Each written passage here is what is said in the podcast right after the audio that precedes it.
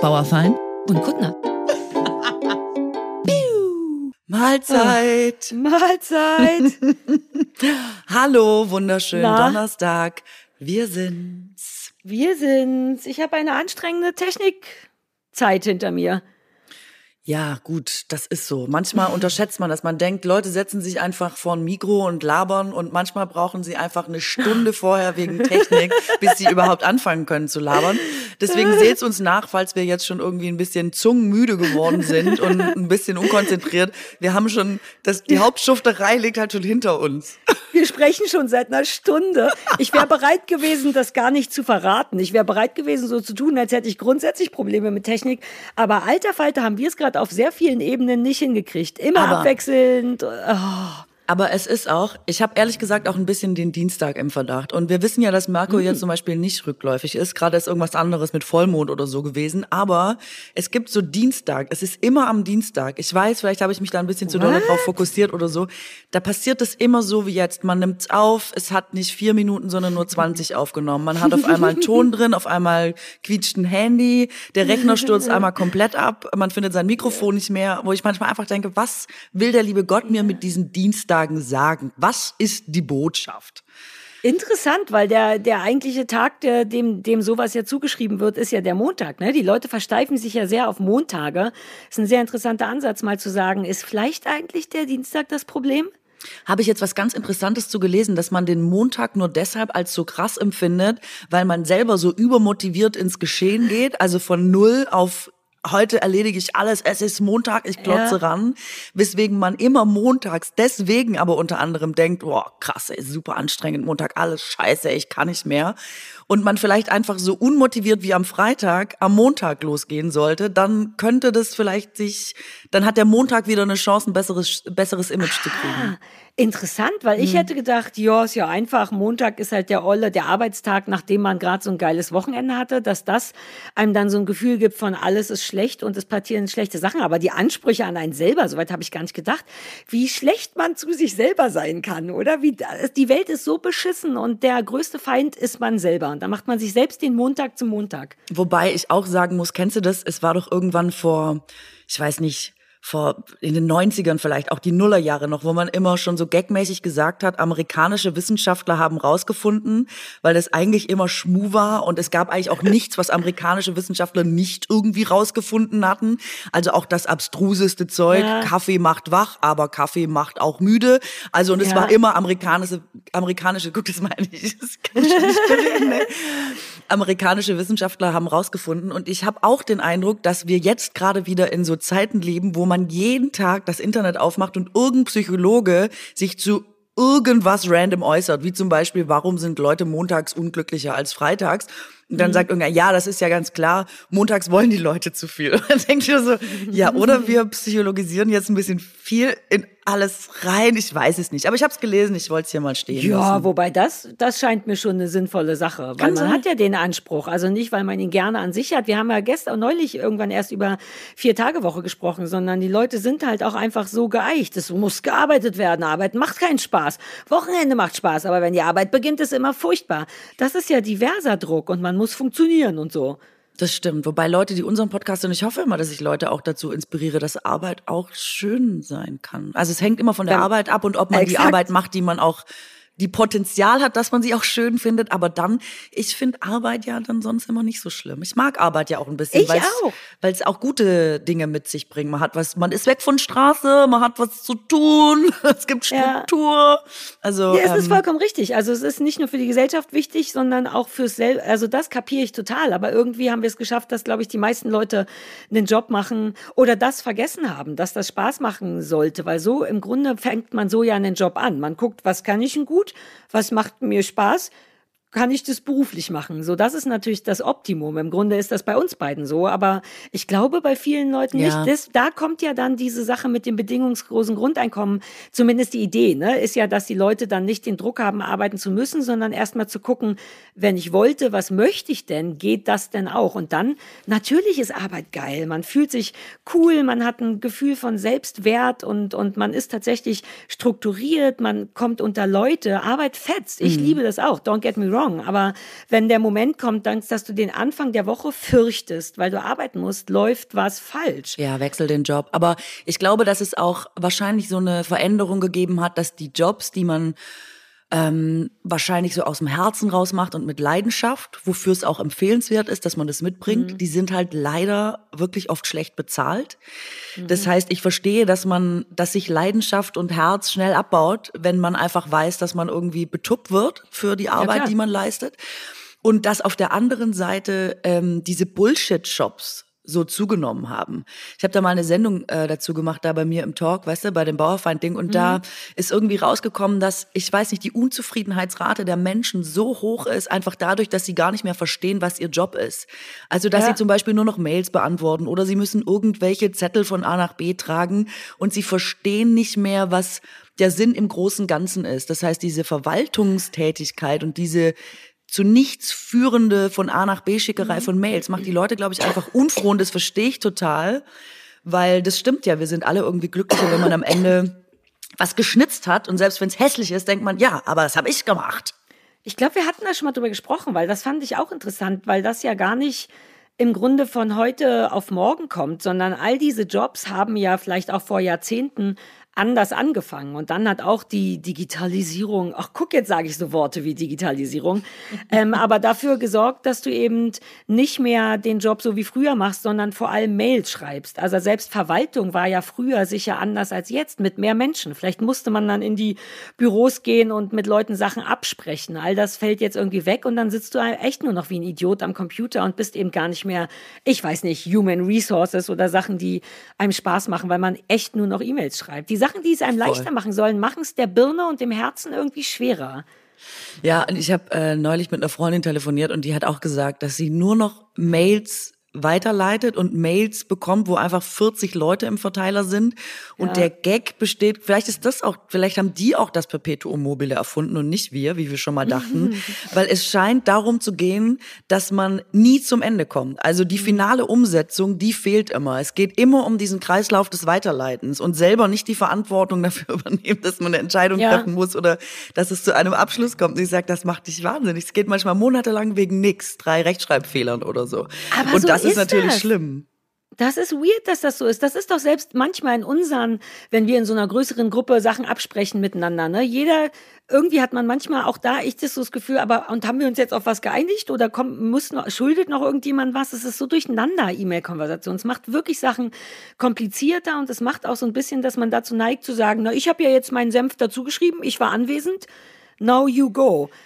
Genau, ähm, aber ich weird. glaube, da muss sich auch jeder selber zusammenreißen. Ich habe das früher auch gemacht. Ich habe dann super oft einfach nur geschrieben, was ich denke oder was ich glaube mhm. oder wie man es auch mhm. machen könnte und so.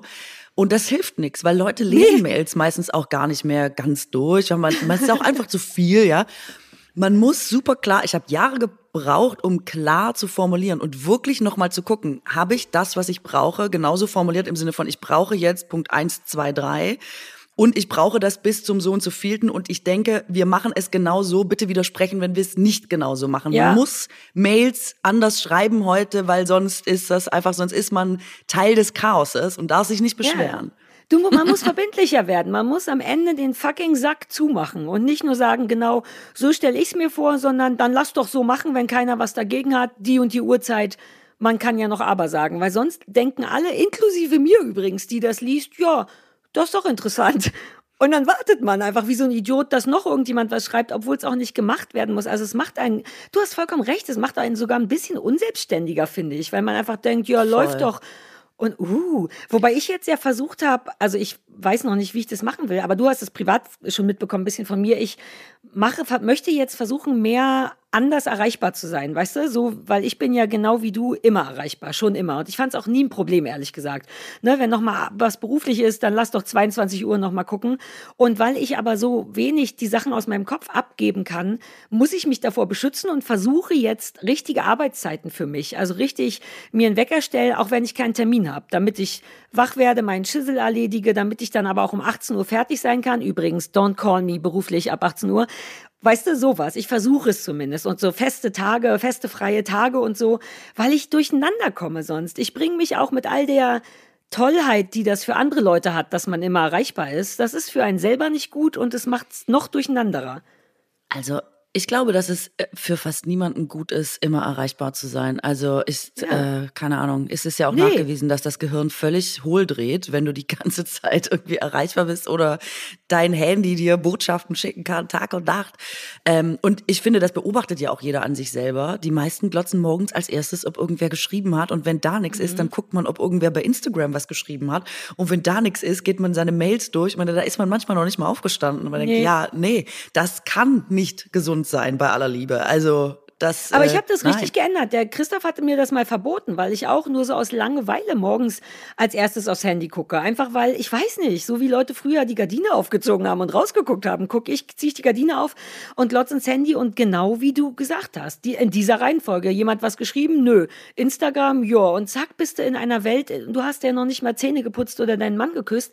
Aber das ging übrigens einfach für mich abzustellen. Der Deal ist einfach, ich gucke, während ich noch im Bett bin, nicht aufs Handy. Sobald ich raus bin, geht das. Und das funktioniert gut. Jetzt gucke ich manchmal ja. Golden Girls oder Purple oder so. Genau, man braucht oft nur was zum Aufwachen. Man könnte sich auch ein mhm. Buch daneben legen und einfach da ein bisschen rumlesen. Exakt. Ist abfetzt halt nicht so wie was genau, Digitales. Wie du sagst.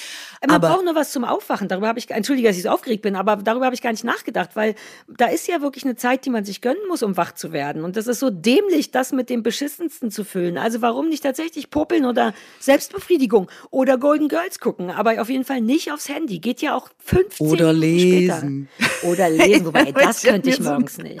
Ich habe mir so einen analogen Wecker gekauft, damit ich das Handy nicht mehr mit ans Bett nehme, mhm. sondern dass das quasi ein analoges, ähm, ein analoger Designklassiker für mich erledigen kann. Und ich finde aber dann auch manchmal, wenn wir jetzt so drüber reden, denke ich so, wie erbärmlich wir gegen so diese diese Welle ankämpfen, weißt du, wie die, wie das Handy, die ganzen Dienste, die ganzen Unternehmen und so an uns ziehen, an uns zerren, uns alles süchtig machen wollen, uns haben wollen, schon morgens eine Minute, nachdem du aufgewacht bist und so, und selber so, okay, ich glaube, ich kaufe ja. einen analogen Wecker. Wobei, da bist du natürlich auch, also eigentlich schlau, aber du bist natürlich auch einen Schummelweg gegangen, weil da bin ich nicht stolz auf mich. Ich habe mir das einfach verboten. Das Handy ist nach wie vor am Bett, da wird's aufgeladen, da will ich abends auch noch mal irgendwas googeln, aber ich habe mir einfach verboten, da hinzugreifen nach dem Aufwachen. Das wird mitgenommen mit allem, mit meinem Wasser und meinem Kram, wenn man so aufsteht und seinen Kram mitnimmt. Ähm, also da weigere ich mich, mich zu bescheißen. Da denke ich so ein bisschen, ey Sarah, das muss ja wohl noch drin sein. Plus so schlimm ist es bei mir auch nicht ausgeprägt. Vielleicht aber du hast vielleicht nicht gelesen, diese Studien, dass man alleine, wenn das Handy in der Nähe ist, schlafen Menschen schlechter, als wenn es in einem anderen Raum ist. Verstehst du? Ich habe natürlich ja. wieder auf wissenschaftlich fundierter Basis entschieden, dass ein analoger hm, Wecker da, Das muss. erscheint auch sinnvoll, aber da bin ich, deswegen meinte ich, ich bin so schlimm handysüchtig oder erreichbar bin ich gar nicht. Meine ganzen letzten Jahre. Es hat nichts damit zu tun, glaube ich. Also für mich, nee, also doch im Grunde, ich glaube, das Handy, die Anwesenheit von Handy eben wie mit der Fitnessuhr, sprachen wir neulich drüber, dass das noch so nah an einem dran ist, sorgt einfach für Stress. Nur die Anwesenheit bedeutet ja, jederzeit könnte was reinkommen. Und ich, und ich glaube, glaube, dass das was das. Unbewusstes ist. Ich glaube nicht, dass du da ja, sitzt ja. und die ganze Zeit denkst, öh, mein Handy. Ich glaube, das Nein. passiert einfach, weil das Handy da ist. Voll, aber ich wurde so nie konditioniert. Das ist irgendwie ganz gut. Mein, ich bin, ich telefoniere super selten, ich bekomme super selten Mails. Das ist jetzt eher in den letzten zwei Jahren wieder mehr. Aber die Jahre davor war ich wurde ich kaum angerufen. Für mich hat Handy tatsächlich nicht Stress bedeutet, sondern eher zu viel rumdallern. Das so ein bisschen. Ne? Hier Candy Crush, da Instagram, automatisch irgendwie in die Hand nehmen und spielen. Aber es ist nicht sehr mit beruflicher Erreichbarkeit und Stress verbunden. Deswegen ist das für mich, fühlt sich das, glaube ich, leichter an. Und deswegen habe ich auch nicht so Angst davor, also auch nicht unterbewusst, sondern für mich ist das so ein Spielzeug und davor sollte ich mich eher. Das weißt du ja nicht. Unterbewusst ist ja der Gag oft, dass man es gar nicht bewusst ja, weiß. Ja, ist ja, richtig, ja das ist tatsächlich richtig, damn it. Ey, aber, ja, ähm, aber ich kann sein. Mich. Herzlichen Glückwunsch, wenn das so meine, ist. Das mit meinen Arbeitszeiten funktioniert auch ganz okay, weil sich da wirklich erstaunlicherweise so ein Gefühl von Sicherheit draus ergibt. Weißt du, wenn ich jetzt weiß, dass Mittwochs mein freier Tag ist, dann ist das was, wo man sich so richtig drauf freuen kann und was so eine richtige Insel. Ich nehme ja montags und dienstags Podcasts auf und jetzt ist eine Menge Laberei und eine Menge drumherum und so. Und ich brauche das richtig und es stellt sich raus, das ist richtig gut für mich, auch wenn das schwer ist, anderen zu erklären und manchmal muss man trotzdem ein bisschen arbeiten. Aber dafür bin ich dann Donnerstag und Freitag auch wieder am Start und nicht ein komplett nervöses Wrack. Also diese Art von Struktur hilft mir gerade sehr und auch zu wissen, dass ich sagen darf, nach spätestens ab sieben bin ich wirklich nicht mehr zu erreichen. Klar, wenn jemand ein Bein abfällt und Notfall, ich gucke schon ab und zu drauf. Aber ich nehme es auch nicht mit in den Garten zum Beispiel. Mein Handy bleibt, wenn ich nicht erreichbar sein muss, im Haus. Und ich will auch nicht, dass das Telefon klingelt, während ich den Oleander schneide.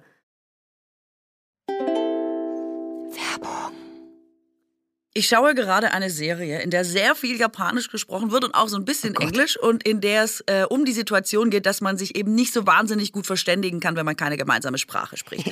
und ich muss jetzt deswegen sehr viel mitlesen und ich habe noch mal gedacht, wie schön sind eigentlich andere Sprachen? Ja. Also wie viel man da über Menschen und die Kultur erfährt und dass man doch eigentlich gar nicht genug Sprachen sprechen kann. Und yes. da bin ich doch mal wieder froh über unseren heutigen Werbepartner Bubble, weil die ja genau das auf einfachste Art ermöglichen, dass wir so viele Sprachen, wie es uns eben möglich ist, erlernen können. Mhm.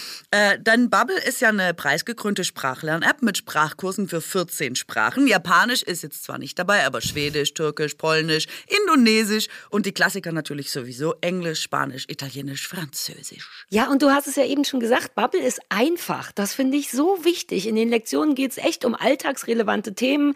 Die Dialoge, an denen man quasi die neue Sprache übt, sind kurz und vor allem realistisch. Das finde ich auch wichtig, sodass man im Grunde alles, was man lernt, direkt im echten Leben anwenden kann. Also ich meine, es ist zum Beispiel bald Sommer. Ehrlich gesagt ist heute schon Sommer. Und dann ist auch Reisezeit. Also warum nicht schon im nächsten Urlaub ein bisschen anwenden, was man bei Bubble lernt? Und weil man jetzt natürlich bis zum Urlaub aber noch ein bisschen arbeiten muss und eigentlich kaum Zeit hat, passt es natürlich wie die Faust aufs Auge, dass die Lektionen bei Bubble nur etwa 15 Minuten dauern. Es hat ja kaum noch jemand äh, Geduldsfäden. Ähm, und so kann man die tatsächlich in so kleine Lücken des Tages reinquetschen. Vor allem, und das finde ich ja eh am wichtigsten, macht Lernen mit Bubble Spaß, weil es einfach irre abwechslungsreich ist. Ganz genau, das ist ja das Wichtigste, dass man mhm. da für sich das Beste findet. Und deswegen gibt es da Lektionen über Podcasts, Spiele. Mhm. Es gibt Online-Gruppenunterricht. Man kann also einfach aus so einer Vielzahl auswählen und so bleibt das eben auch immer abwechslungsreich und effektiv. Die App enthält eine KI-gestützte Spracherkennungssoftware, Lernerinnerungen und viele weitere hilfreiche Features. Also alles, was euch auf Kurs und schnell Richtung Ziel der Lieblingssprache bringt. Somit könnt ihr wirklich ganz individuell und nach euren Bedürfnissen lernen. Also, when you want to learn a new language that sounds maybe better than I speak, äh, haben wir einen Code für euch. Code ist übrigens Englisch. Ähm, und zwar der Code LABAN. L-A-B-E-R-N. LABAN. Wenn ihr den äh, benutzt, erhaltet ihr ein ganzes äh, Jahresabo von Bubble zum Preis von nur sechs Monaten. Also, ihr zahlt uh. sechs Monate, aber ihr kriegt ein ganzes Jahr. Das, ja, ich höre die Schwäbin im Hintergrund schon sich freuen. immer, immer, äh, eine Sache ist aber wichtig: der Online-Gruppenunterricht, den Bubble ja auch hat, mit einer richtigen Lehrkraft. Das heißt, Bubble Live ist in diesem Angebot nicht enthalten aber alles andere, falls ihr da jetzt nochmal genau nachlesen wollt, Infos und den Code einlösen auch, äh, kann man auf bubble.com slash labern, bubble.com slash labern und der Code ist bis zum 30.06.2024 gültig. Falls euch das jetzt schon wieder zu aufregend war, guckt einfach in die Shownotes, da sind alle Infos nochmal drinne. Ciao! Great. Keine Werbung mehr. Also man sollte auf jeden Fall viel handyfreie Zeit einplanen und am realen Leben ja. teilnehmen. Ich habe festgestellt, dass ich oft auch ähm, eigentlich noch analog bin, obwohl es digital ist. Ich habe äh, einen Laptop, der zehn Jahre alt ist. Und der ist tipptopp. Also er ist wirklich tipptopp. Ähm, es geht alles. Nicht mal, die haben vergessen, den Akku da abzustellen, was sie sonst oft machen. Die Batterie ja. ist tipptopp, wirklich. Geil. Ja, alles ist richtig geil. Ich liebe das Gerät. Es ist wirklich, es macht mir große Freude. Und jetzt pass auf, jetzt wurde der Support nicht verlängert. Ich kann das neue Betriebssystem nicht mehr aufspielen, weil glaube es oder glaube es nicht, ist nicht wirtschaftlich fürs Unternehmen. Mhm. Ich meine, es ist mir wirklich scheißegal, weil ich ja immer noch denke, Leute, aber guck mal, auf der anderen Seite Klimawandel und so ist doch toll, wenn so ein Gerät zehn Jahre macht. Ich meine, sei doch doch stolz. Ich meine, es ist echt so ein Dinosaurier quasi in dieser Zeit schon. Jetzt nehmen sie mir den weg. Und ich war wirklich, ich habe es rausgeschoben und rausgeschoben, bis wirklich alle gesagt haben, das Teil ist nicht mehr sicher. Und wollte mir jetzt einen neuen kaufen. Und bin gestern in diesem Laden gewesen, wo sie diese Laptops verkaufen. Ich sage jetzt die Marke nicht, aber wir können es uns ja wahrscheinlich denken. Und dann ähm, bin ich extra, ich habe überlegt, ob ich zum zu einem so einem Elektromarkt gehe oder wo ich den kaufe oder dann habe ich oder ob ich im Internet bestelle und dann habe ich gedacht, nein, ich gehe jetzt ganz oldschool, ich gehe da hin, ich sage Leute, folgendes ist passiert, ich brauche das neu. So und dann, ich war da, ich war seit zehn Jahren nicht mehr in so einem Laden, ja. Mhm. Dann erstmal ähm, ich war völlig lost. Man kann da nämlich so jetzt in dem Sinne nicht mehr einkaufen. Also da stehen nur noch so lange Tische mit Aus Ausstellungsware. Aber die Produkte ja, sind nicht mehr greifbar, bis mhm. auf Adapter. Und davon brauchst du nun wirklich viele, wie wir wissen, mhm. ähm, weil es keine Anschlüsse mehr gibt. Also habe ich mich schon mal so adapterweise eingedeckt. Und ich habe ganz viele Menschen, es geht zu wie in einem total hippen Café. Und dann stand ähm, so eine so, ein, so eine Leuchtsäule, da stand Pick up your order here. Und dann habe ich gedacht, okay, das heißt, man muss irgendwas selber bestellen, machen, Dings. Ich habe keine Ahnung, wie kauft man hier ein? Und dann kam mir so eine Frau Ich will entgegen doch und dann nur einen Computer. Bitte, Das war wirklich- bitte. das ist wirklich toll. Dann habe ich die so abgepasst. Entschuldigung. Und hast du gesagt, wie kauft man hier ein? Oh Mann. Ich meine, das war wirklich krass. Und dann hat die gesehen, dass ich halt so Adapter in habe, hat gesagt, ja, das ist ganz einfach, das können Sie selber machen. Ich so, ja, ich befürchtete das, aber wie? Ne. Ja, da müssen Sie unsere App runterladen, da müssen Sie jetzt auf www. Und so. Und dann habe ich schon gesagt, ah. Och Nee, nee, nee. Mann, ey. ich wollte ja noch viel mehr kaufen. Und dann hat die gesagt, ja, was denn? Und dann habe ich gesagt, ja, ich brauche einen Laptop.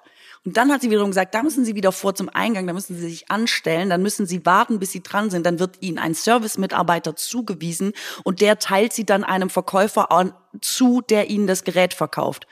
Und ich musste so lachen. Ich habe gesagt, wirklich, das ist jetzt, was ihr denkt, wie man einkauft? Wirklich? Also ich Ja. fand so Mickey-Mausig, dass ich gegangen bin und kurz überlegt habe, Ja, ob ich geil. die Marke wechsle Ja, geil. und aber schon vor dem Laden stand und auch wütend geworden bin, weil ich dachte, ich werde nie wieder die Energie aufbringen, mich aufzuraffen, zum Laden zu gehen, dann das mich vorbereitet zu haben, gefragt zu haben und so gewillt mit dem Produkt nach Hause zu gehen. So, wenn ich jetzt nach Hause gehe, dann kaufe ich wieder ein Jahr keinen neuen Laptop.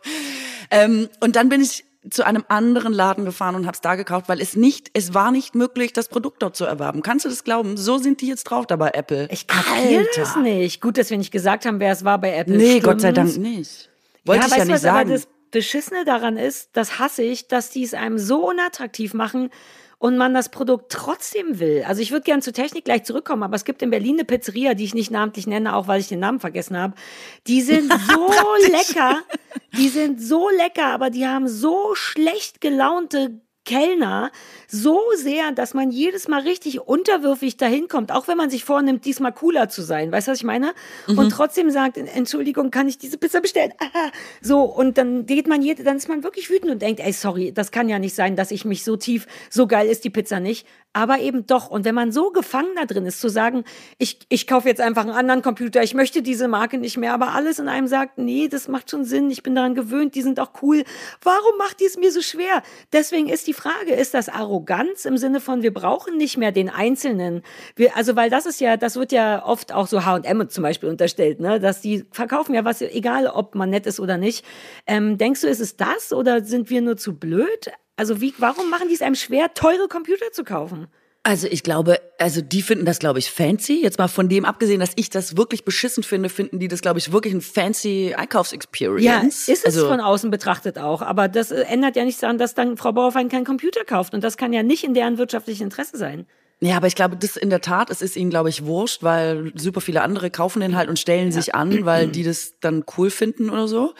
Ähm, und ich glaube, man selber macht es natürlich aus Bequemlichkeit. Also ich habe dann äh, gesagt, ja, ich habe ja jetzt schon lange nicht mehr einen Rechner auf den anderen überspielt. Ist das kompliziert geworden in dem nächsten Laden? Und dann hat er gesagt, ja, also ähm, haben Sie Backup, ja, also dann äh, schließen Sie ähm, Ihre Festplatte, äh, den Backup an, äh, an den neuen Rechner und dann spielt das automatisch rüber. Und ich so, ah, okay, cool. Also alles, wie ich es ähm, von früher kenne. Es ist halt einfach so fucking bequem. Und ich weiß noch, wie ich in diesen anderen Zeiten ähm, also manchmal drei Stunden gebraucht habe, bis der Drucker mal ein Blatt ausgespuckt hat. Und dann war es aber auch nur die Testseite. Und ich habe ja wirklich schon Drucker an die Wand geworfen, weil es mich so aufgeregt hat, dass nichts funktioniert hat. Das ist ja auch der einzige Grund, warum ich zu Apple bin, weil es unkomplizierter war. Ja. Und jetzt ist ähm, der Rechner vielleicht immer noch unkompliziert, aber das Ganze, die, der Erwerb ist nun sehr kompliziert für mich geworden. Wobei meine. Frage jetzt erst ist, warum eigentlich im Laden? Also brauchtest du eine Beratung oder so? Weil du kannst natürlich all das, auch Stichung, Stichwort Nachhaltigkeit übrigens, gibt's ja inzwischen auch so Online-Läden, wo du eben gebrauchte, aber total aufgepimpte und genau wie du es brauchst, funktionierende Geräte kaufen kannst. Aber ich benutze den ja wieder zehn Jahre, deswegen ist für mich okay, dann Ja. erstmal neuen zu Ja. haben. Ähm, aber zehn das nicht auch online machen können? Dann kann man ja sogar sparen. Wollte ich so. nicht. Wollte ich nicht. Ich wollte mal so ganz oldschool ähm, in den Laden, weil ich ihn auch direkt haben wollte. Ich wollte jetzt auch nicht warten, bis der verschickt wird, dann wieder in irgendeiner Filiale liegt, dann vom Nachbarn angenommen wird, dann fährt der wieder eine Woche weg, dann kann ich den nicht mehr zurückgeben, dann ist irgendwas, dann ist die falsche Tastatur, alles schon erlebt, da ist die Englisch statt Deutsch, dann sitzt Ja, du da ja. mit dem Teil, dann kriegst du es nicht mehr los, dann muss ich gucken, wie ich das Ding gebraucht wegkriege, dann mache ich Verlust. Also du siehst, das ist Ja, wirklich eine Abwärtsspirale, die sich da auftut. Das konnte ich nicht äh, online Ja, aber bestellen. Guck, was du bekommen hast. Eine Unverschämtheit. Weil eigentlich hast du recht, du begründest es sehr gut, warum du in einen Laden gehen willst. Dafür sind freaking Läden da. Und ja, sie dürfen auch fancy aussehen. Mir geht auch ein bisschen die Hose auf, wenn ich an einem Apple-Laden vorbeigehe und denke, hi, du bist wunderschön. Aber es kann halt nicht sein, dass man reingeht und sagt, du bist wunderschön, ich will hier Geld lassen, ich hab dich lieb, ihr seid einfach tada und Leute sagen, yo, go fuck yourself. Also haben sie so nicht, aber weißt du, was ich meine? Das ist doch Kacke. Ja, es ist eher wie so ein Museum mit einem schwer zugänglichen Museumsshop. So hat sich's ein bisschen angefühlt, ja. Ärgerlich, weil Museumsshops das Coolste sind an Museen. Let's face it. Nicht überall. Doch, doch, doch. Oh ja, ärgerlich. Äh, schön, wie ich wir alt werden. Das ist wirklich ein bisschen In Weimar traurig. in einem Museumsshop, wenn ich kurz diesen Schlenker machen darf. Gerne. Vielleicht hört uns ja jetzt, seitdem ich Werbung gemacht habe für Weimar in diesem Podcast, ah, ja, weil ich so hervorragend fand, vielleicht hören uns ja ein paar WeimarerInnen zu, die zufällig im Museumsshop arbeiten, neben dem äh, Wohnhaus von Goethe.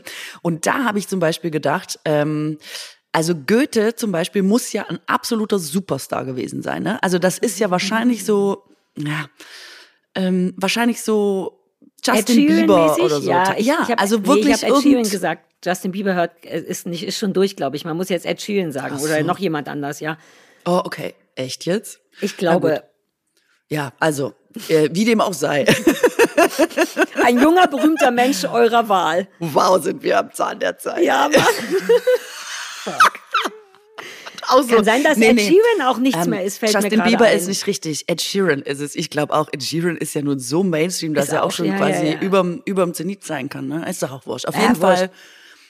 Goethe muss ein Superstar gewesen sein. Mhm. Ich meine, er hatte ja dieses Merch, ne? Er hat ja zu seinen Büchern Geschirr rausgebracht, ne? Und Was? das wurde offenbar gekauft. Ich schwöre Was? dir.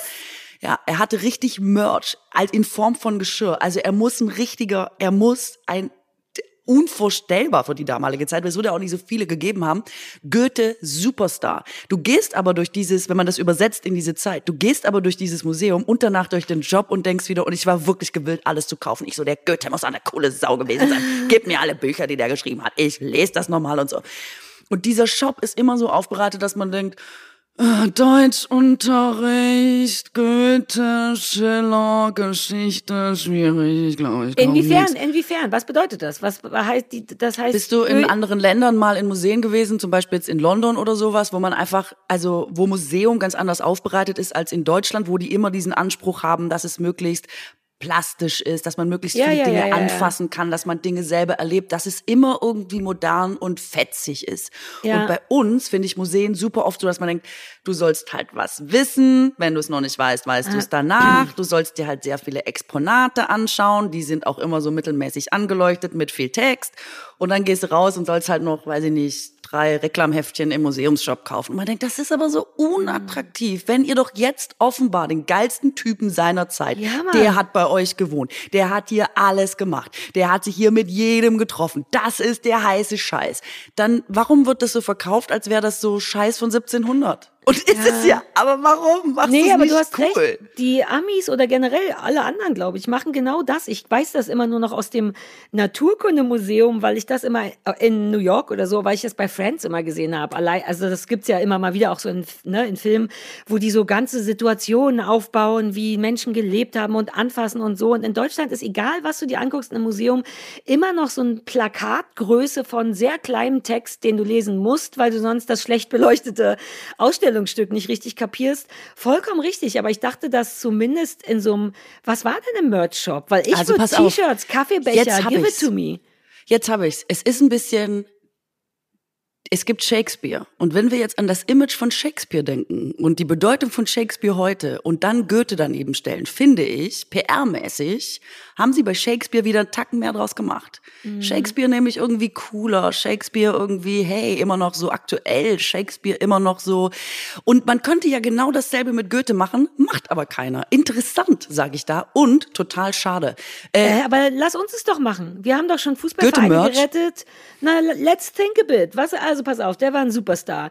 Was wollen wir? Ich will ein Bild mit einem, ich will ein T-Shirt mit einem coolen, abstrakten Foto von ihm und eine Ghetto-Faust darunter. Warhol. Jo, Goethe. Also wir brauchen auf jeden Fall die Warhol-Edition ja, von Goethe. Natürlich. Super. Und dann Next Step, was war sein Geschirr? Nee, wir brauchen Stichwort Bravo. Starschnitt. Bravo Starschnitt, komplette Lebensgröße brauchen wir. Also Bravo haben wir nicht mehr, aber sowas brauchen wir auf jeden Fall. Nee, zum nee, Aufhängen warte mal, das, für junge ich glaube, Leute. du, denk, du denkst, nein, junge Leute ticken heute. Katrin, again. Junge Leute anders heute. Kann gut sein, dass die keinen Starschnitt mehr machen. Vielleicht Doch, von Ronaldo dem- und Messi und so, Nein, klar. es braucht eine flashige Netflix-Doku. Goethe or not Richtig. Goethe. Äh, oh, ich weiß nichts von Goethe. Du musst es inhaltlich ein bisschen äh, unterfüttern. ja, das war Shakespeare, aber Goethe und Jo, Goethe, apropos. Du weißt schon. Was hat er denn hier, die Leiden des jungen Werther? Wer war das? War das Goethe? Oh Gott, habe Ja. ich wenig Ahnung. Und dazu gab's eben das Merch. Äh, ja, Verstehst aber da du? kann man doch leiden. Depression. Die Depression des Jungen. Oh Gott, ich bin voll im drin. Was hatte der für Geschirrmerch? Das hat mich wirklich interessiert. Standen da Sachen drauf oder hat er einfach nur die schön, die Teller, die er schön findet, zu seinen Büchern verkauft? Wie sah das aus? Kann ich einen haben? Warum steht da nicht Mahlzeit drauf?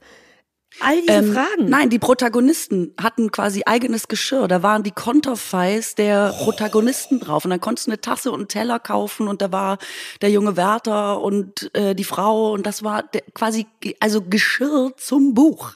Ich würde cool alles kaufen. Ich würde es, ich würde auf gar keinen Fall das Buch kaufen, as you know me, sondern ich würde jeden Schissel an Merch wegkaufen. Ich liebe Merch. Im Naturkundemuseum habe ich bedeutend zu viel Dinosaurier-Schissel gekauft und war nur fünf Minuten im Museum und eine halbe Stunde im Shop. Aber die wissen es halt auch, weil die im Naturkundemuseum in Berlin, die wissen halt genau, wie es läuft. Da kann man inzwischen auch Sachen anfassen und so.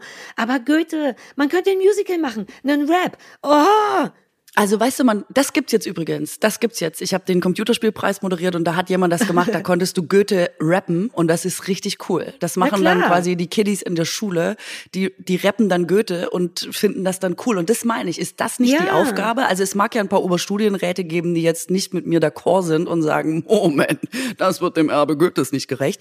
Aber grundsätzlich denke ich immer, guck mal, man geht doch zum Beispiel ins Kino, um einen guten Abend zu haben. Oder man guckt jetzt so eine Doku selbst über Sachen, die schwer waren oder anstrengend waren. Und mh, man kann das ja trotzdem so machen, dass das schön zum Gucken ist. Und ich denke mittlerweile auch, ey, Museum muss sowas sein, wo man einfach als kultureller Ort, genau wie Kino oder ein Konzert Ja. oder ähm, was man heute sonst alles macht, ähm, in Comedy, eine Mixed Show, dass man da hingeht und sich das anguckt und irgendwie gut unterhalten ist, ohne dass man verrät, Ja. was passiert ist. Es muss jetzt nicht highly entertaining sein, aber weißt du, was ich meine? Es muss irgendwie Voll. Doch Spaß machen, sich damit zu beschäftigen. Ähm, und Ja. das verstehe ich manchmal nicht, warum Museen offensichtlich exakt dagegen arbeiten. Also Nur aus so einem Anspruch von Ernsthaftigkeit und, und ich halte es wirklich auch echt für deutsch, muss ich sagen. Das kann wirklich gut sein, vor allem beim Thema sowas wie Goethe, weil in anderen Sachen kriegen die das schon okay hin und es bietet sich natürlich auch nicht bei jedem Thema an, gerade bei so geschichtlichen Sachen, aber gerade bei Goethe, jetzt, jetzt auch mal unironisch, weil du meintest mit dem Rap, man könnte das ja so gut aufziehen, dass es Goethe im Wandel der Zeit war, früher. Und dann aber am Ende könntest du einfach nur einen Fernseher haben, wo rappende Schüler drauf sind, die Goethe heute rappen. Du musst noch nicht mehr was dazu machen, einfach nur zeigen, wie wandelbar und wie weit der bis hierhin reichen könnte, wie dumm, jetzt mal wirklich dumm von den Leuten in Weimar, das nicht zu nutzen. Das ist so, du könntest Jetzt tut's mir fast ein bisschen leid. Ich will die jetzt Ja, auch ich nicht zu dolle schon. angreifen. Ich Jetzt, bin richtig also, sauer ich, jetzt. Ich wollte einfach so ein bisschen, ich wollte so einen Nein. Verbesserungs-, in Kummerkasten quasi einen Verbesserungsvorschlag einwerfen. Nein, ich bin super sauer jetzt. Ah. Ich verklag die vermutlich sogar. Weil du hast jetzt all meine Bedürfnisse geweckt. Ich war doch, hatten wir darüber schon mal gesprochen, in dieser Monet-Ausstellung, die super teuer war und aber super geil, weil das genau so ein Ding war. Da gab es Mhm. doch diesen riesigen Raum, wo man in S- Schlafsäcken liegt und dir wird die Geschichte Wir von haben da schon ein paar Mal drüber erzählt. gesprochen, Ja, ja. so will ich das. Und das ginge Genau. auch mit Goethe und das ginge mit fast jedem Thema. Man muss ja nicht alles albern und zum Anfassen machen. Man kann ja auch ernste Sachen trennen und dann trotzdem die Verarbeitung des Themas nochmal darstellen. Ach, vielleicht sollten wir wirklich so ein bisschen auf, vielleicht sollten uns Museen für genau sowas engagieren. Als Für einfach- Beraterin. ja. Hab ich auch schon gedacht. Wirklich. Ja. Ich meine, wir sind sehr erfolgreich bisher damit auf anderen Ebenen. Also insofern ich. Weimar, call us. Bin ja auch. Und wir könnten hier in Berlin schon anfangen, äh, wobei die gibt's glaube ich nicht mehr. Aber da gab's eine Ausstellung über die ähm, Humboldt-Brüder und die haben auch geilen Scheiß gemacht. Die waren auch, weißt du, so voll ihrer Zeit voraus, waren oft die ersten, die irgendwo hingefahren sind, die was angeguckt haben und so, die geilen Scheiß rausgefunden haben. Und wenn du in der Ausstellung warst, denkst du, oh, ich kann nicht mehr, echt, boah, vielleicht gehe ich erst mal ein paar Monate nicht mehr in, irgendeine, in irgendein Museum. Und das ist schade. Das Ding könnte die Humboldt Bros heißen. Mann, ich, warum mache ich das denn nicht beruflich? Alte Sachen. Die Humbros, die. Humbros. Einfach alte Sachen, bisschen peinlich auf nicht so aktuellen Neumünzen. Das könnte mein Ding sein. Weißt du, so Ed Sheeran-Vergleiche, schon irgendwie aktuell, aber so doll dann doch, dann doch nicht richtig am Zeit ja. der Zahn. Das könnte mein Ding sein. Sollen Weil wir so eine Initiativbewerbung vielleicht machen, dass ja. wir einfach uns pitchen mit so einer Mappe, wie wir es uns jetzt vorgestellt so. haben? Nö, ich finde uns cool genug. Ich finde, das geht hier. Wenn irgendjemand mhm. zuhört, sagt den Leuten in Weimar Bescheid. Wir wären jederzeit zu erreichen, aber nicht nach 18 Uhr. Und nicht okay. mittwochs, ich. Ja, klar, ist ja klar. Du und dann ja, äh, diese Woche, ich weiß nicht, ob du das mitbekommen hast, was Schönes zwischendurch fürs Herz. Gerne. Ähm, ich habe mich die halbe Woche gesorgt, wirklich, ähm, um Sally. Hast du es mitbekommen? In New York, Klimawandel uh. ist ja äh, gerade Überschwemmung und so. Ah, Hat ja. ja so dolle geregnet. Und ähm, im, es gibt einen Zoo im Central Park und der war auch überschwemmt, relativ viel Wasser. Und Sally ist eine Seelöwin und konnte quasi aus ihrem Sie konnte aus ihrem Becken schwimmen. Sie konnte einfach weiter schwimmen. Und dann war Sally einfach weg. Oh. Und tagelang habe ich jeden Tag morgens Nachrichten aufgemacht. Ich so, wo ist Sally? Hat niemand Sally gesehen? Was ist denn mit dieser Seele? Und sie muss doch irgendwo rausgekommen sein. Wer gibt ihr denn jetzt Fische? Sitzt sie irgendwo äh, an der Straßenecke in New York und wissen die Leute, dass sie Fische brauchen für Sally? Und ich war richtig so, hoffentlich ist Sally nichts passiert. Ich hatte richtig Gefühle für Sally.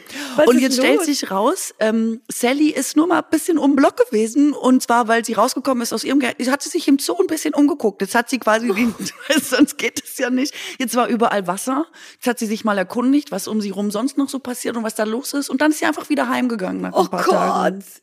Oh Gott. Tiere Jetzt, sind so cool ja. manchmal, ne? Die so, ich guck mal, man wird ja wohl mal gucken dürfen, aber ja. gegessen wird zu Hause. Während und zehntausende Kilometer entfernt Katrin Bauerfeind eine Woche lang nicht schlafen kann und ungeahnte Gefühle in sich entdeckt.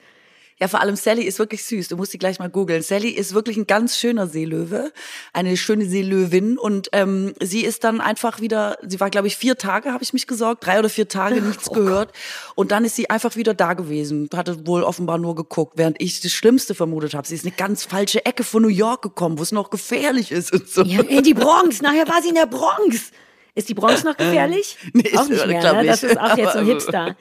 Gott, ich, wir werden wirklich alt, weil wir uns so festhalten an dem Gefühl von, ich bin doch noch am Start. Dann merkt man ja. gar nicht, dass Ed Sheeran niemand Ey, mehr Bronx ist. Und die Bronx ist, glaube ich, der. Ed Sheeran von New York, ganz ja, genau. Ja, fuck, exakt das. Oh Mann, aber wenigstens sind, sie, sind wir selbstkritisch. Och, Sally, ist das süß. Gut, dass ich ja, das nicht gelesen habe. Ich werde dann auch zu aufgeregt. Und wenn du schon so aufgeregt wärst, ja. wäre ich wahrscheinlich richtig. Vielleicht hast du auch nur Zyklus oder so. Vielleicht hast du gerade fruchtbare Zeit. Da ist man äh, ein bisschen aufgeregt damit. So nee, sowas rührt mich nee. einfach immer total. Also ich folge ja eh hauptsächlich Ach, stimmt, Tieren, auch bei Instagram. Ja, ja. ich liebe das. Ähm, genau, und ein Seelöwe ist ja nicht so weit vom Otter entfernt, optisch alleine. Und ähm, das liebe ich. Also die, die mag ich alle. Die sind doch süß. Hör auf, hör auf. Ich kann mir gar nicht vorstellen, wie das wäre, wenn du ein Tier hättest. Wer glaubst du, wärst ähm, eine gute Tiermutter? Voll, ich hatte doch schon Tiere. Aber waren Haben die nicht alle gesprochen? Waren das nicht waren die nicht Hamster? Was? Waren die nicht alle was? Sind die nicht alle tot? ich möchte äh, mich doch, die sind alle tot. Erzähl noch mal deine Erfahrungen Aber die sind ja nicht wegen mir tot. Tiere sterben ja auch manchmal einfach, ne? Das muss man vielleicht dazu mhm. sagen, weil sonst klingt das komisch. Sind deine Tiere nicht alle tot? Klingt so, ja, als wäre jemand draufgetreten so aus Versehen. ich wollte gerade sagen, und auf manche ist vielleicht jemand draufgetreten. Ich weiß es nicht mehr, deswegen könntest ja. du mir noch mal so eine kleine Zusammenfassung von deinem Leben das mit Tieren wirklich. geben? Ich hatte mal so einen Hamster, ähm, Steffi, wo ich äh, gleich dachte, oh Gott, auf dem toll. Weg von der Zoohandlung nach Hause, sie ist schon tot und so dolle an der Schachtel geschüttelt habe, dass sie wirklich fast tot gewesen wäre. Auf jeden Fall, Steffi hatte ein richtig geiles Live bei uns. Es gab so Kugeln für Hamster, die waren durchsichtig, mhm. also beziehungsweise so ein hässlich angefärbtes Braun Plastik. Ähm, und die konnte man aufschrauben, da konnte den Hamster reinsetzen, da waren überall so Lüftungsschlitze, dann konnte sie wieder zudrehen und dann konnte der Hamster, musste der nicht in seinem Käfig sein ah. und in ah. seinem Rad durchdrehen, sondern konnte in der Kugel durch die ganze Wohnung rollern. Ja. Aber jeder, der zu uns cool. zu Besuch kam, dachte, da liegt ein Ball. Und ich oh. weiß nicht, wie oft der arme Hamster einfach in dieser Kugel irgendwo hingeschleudert wurde, weil wenn du es nicht wusstest und reingekommen bist erstmal und sie war dann, sie wollte auch immer gucken, wer kommt. Pff. Oh, das war ein bisschen, aber Steffi hat lange gelebt, hatte eine schöne Zeit, wirklich, ich schwöre. Sonst war es, ist ihr gut gegangen, wirklich. Oh Gott. Das war auch keine Absicht. Sag, wie lange Absicht. die gelebt hat keine Ahnung, wie lange leben Hamster? Lange. Nee, sag erst, wie lange sie gelebt hat, bevor wir sagen, wie lange mehr. Ich war wirklich klein. Ich war wirklich Die arme klein. Steffi und ihr Schleudertrauma. Und überhaupt, also ehrlich gesagt, finde ich am krassesten an der Geschichte, dass der Steffi ist.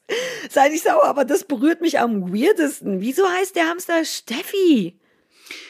Äh, kennst du das nicht? Also man sitzt dann Nee. im Zoo vor dieser, in der Zoohandlung vor dieser Scheibe und dann muss man sich einen aussuchen und dann habe ich die Steffi gesehen und habe gedacht, das die Steffi, die nehme ich und dann weiß man das. Das war die Steffi einfach. Aber das wie kamst ja du auf den nicht Namen? entschieden. Weiß ich nicht. War einfach da. Es war eine Steffi. War das, fandst du den schön, Eltern den sagen Namen? doch auch oft, äh, ja, das, äh, ich habe die die ist rausgekommen und das war eine Julia. Und so war das. Sie ist aus dem Gehege gekommen und es war eine Steffi. Ich, das Konnte klingt, man nichts machen. Ich weiß nicht, das klingt irgendwie besser, wenn man sagte, die kam raus und das war eine Stella. Eher sowas groß, aber so, die kam raus und man sah sofort, das ist eine Steffi, klingt, sorry, aber nicht für ein Kompliment, weil Steffi Aber- ja wie so Thomas so ein richtig so ein klassischer normaler Name ist und nicht so, das war eine Amber. Aber das Wobei fand das ich ja auch cool. scheiße. Das fand Ah, ich ja okay. gerade cool und da war ich sieben, was einfach nur zeigt, wie cool ich schon immer war. Also Ja. heute nennen Leute ironisch ihre Tiere genau so und ich habe das damals mit sieben schon gemacht, was ja wohl, also Steffi Aber ist ja wohl ein Top-Name für einen Hamster nach wie vor. Das ist die Frage, ob das ironisch gemeint war oder ob du den Namen Steffi schön fandest. Als Kind findet Nee. man ja, ich wollte nie Sarah heißen zum Beispiel. Wolltest du früher anders? Ich wollte immer eine Ich glaube, alle Kinder Antje. wollen zu einer bestimmten Zeit anders heißen, als sie heißen. Ich glaube, das ist äh, nichts Individuelles. Ich also kenne kein Kind, bei dem das nicht so ist. Ja, aber vielleicht wolltest du eine Steffi sein, weil so kompensieren Kinder das oft, nee? Niemand wollte eine Steffi sein. Sorry, Steffis, aber niemand wollte eine Steffi sein. Ich kenne zwei wirklich gute Steffis, aber du hast vollkommen recht, das meine ich ja mit. super nette Steffis, aber Steffi war zu unserer Zeit immer der Name, wo man dachte, uh, Steffi. Alle hießen auch Stefanie. Ja, Stefanie waren. Und ganz ehrlich, man weiß auch, ob man eine Stefanie ist oder nicht. Und ich sag mal so, wir beide sind definitiv keine Mhm. Nein. Stefanis. Ich bin keine Stefanie. Steffis haben auch oft einen Schirm dabei und Tempos, falls mal irgendwo die Nase läuft. Das sind wir nicht. Verstehst Nee, du? Also aber im, Steffis im sind Guten deswegen gute. Freunde. Ja, das sind deswegen, die soll man nah bei sich halten. Deswegen kenne ich wahrscheinlich Mhm. zwei gute Steffis. Eine Steffi zu haben schadet nichts, weil die immer einen Regenschirm haben oder ein Taschentuch. Du hast genau recht. Für so Mhm. Leute wie uns, die denken, ach, was soll schon passieren? Hauptsache, ich sehe niedlich aus, es wird schon nicht regnen. Oh, wir brauchen alle dringend eine Steffi. Kein So, Wunder, und du hast es mit sieben schon gepeilt. Ja, Ja. Mann, okay, jetzt wird ein Schuh draus. Okay, ja, okay, okay.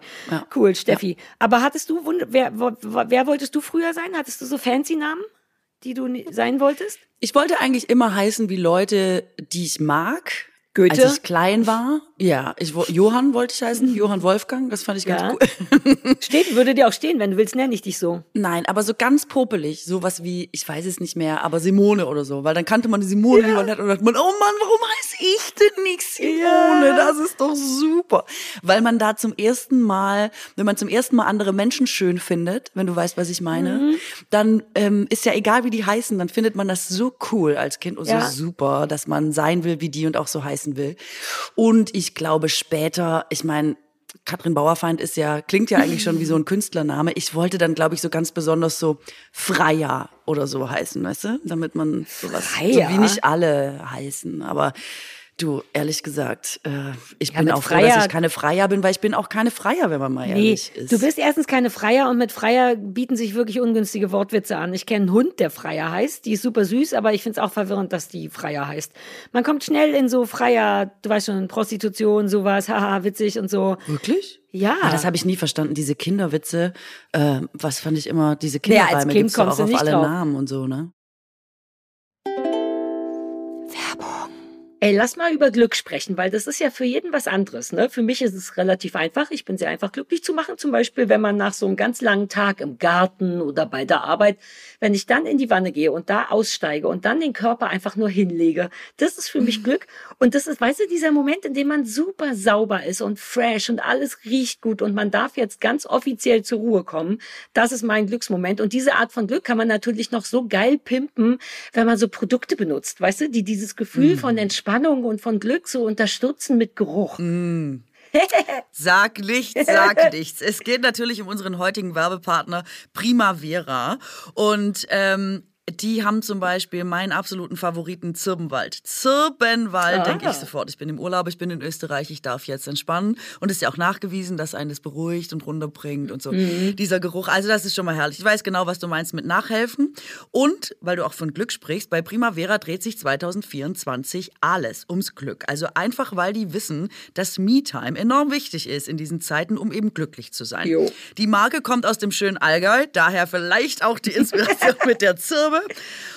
Und äh, da wird auch jedes Produkt produziert. Ah, ja, cool. Und ähm, Primavera gilt als Biopionier für Aromatherapie und Naturkosmetik. Das bedeutet, bei Primavera gibt's vegane Organic Skincare und kurze Duftauszeiten, denn diese Dinge können uns eben dabei helfen, den Alltag so ein bisschen glücklicher zu gestalten. Ein bisschen Alltagsglück für zwischendurch. Ja, man unterschätzt tatsächlich manchmal die Macht von Gerüchen, finde ich. Was für einen Unterschied zum Beispiel so ein Raumspray, wie du gesagt hast, machst. Oder eben einfach so schön riechende Körperpflege.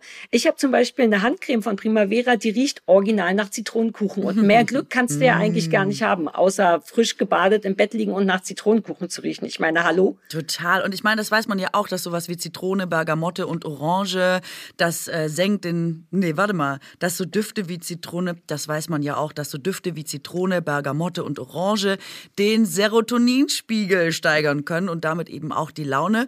Und nicht nur Zitrusfrüchte machen glücklich, auch Vanille und Tonka steigert alles das Wohlbefinden, Ja. ist so gemütlich und muckelig. Also ich kann einfach nur sagen, es gibt sehr viel und ihr solltet euch am besten selber mal umgucken bei Primavera, euer persönliches Glück finden. Da ist quasi für jede Nase was dabei. Äh, wir haben einen Code für euch. BAKU24, B-A-K-U 24, alles groß geschrieben, 24 als Zahlen. Schenkt euch Primavera bis zum 25.05.24 zu jeder Bestellung. Also kriegt ihr on top das vegane Cleansing Oil Calming and Softening. Das reinigt gründlich, schützt die Haut vorm Austrocknen. Es ist rückfettend und es ist auch für sensible Hauttypen geeignet.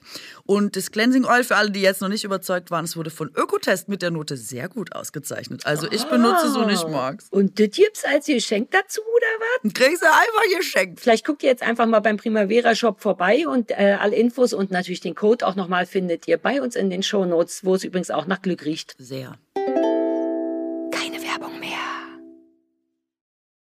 Mit idiotischen erwachsenen Menschen jetzt kämst du zu dem Problem, meistens Männer eher. Also das wäre dir als Kind natürlich nicht passiert. Aber den Namen Freier kannte ich übrigens auch gar nicht. Ich wollte nur so Antje sein. Würde ich mich heute War- auch nicht drum reißen. Waren bei euch auch diese Witze in mit Namen, dass man immer so, alle Kinder gehen über die Straße, nur Gunther, der liegt runter. Hat, hattet ihr das auch? Diese, Irgend, ja, irgendjemand mit dem brennenden Feuer, nur Klaus winkt drin. Ah, hat sich nicht gereimt, aber sowas. Ja, ja, kenne ich. ja, aber die fand ich geil. Goethe 3.0, jetzt auch ohne Reime. Ja, Mann. Ach, Kinderwitze, ja, ey, na, was man als Kind eh alles geglaubt hat. Früher ist bei mir, ich habe ja in Berlin Mitte, like really Mitte, 100 Meter vom Fernsehturm entfernt, da bin ich aufgewachsen und war auch immer schon so super selbstständig und bin schon als kleines Kind da durch die Gegend gerannt und hackische Höfe und so.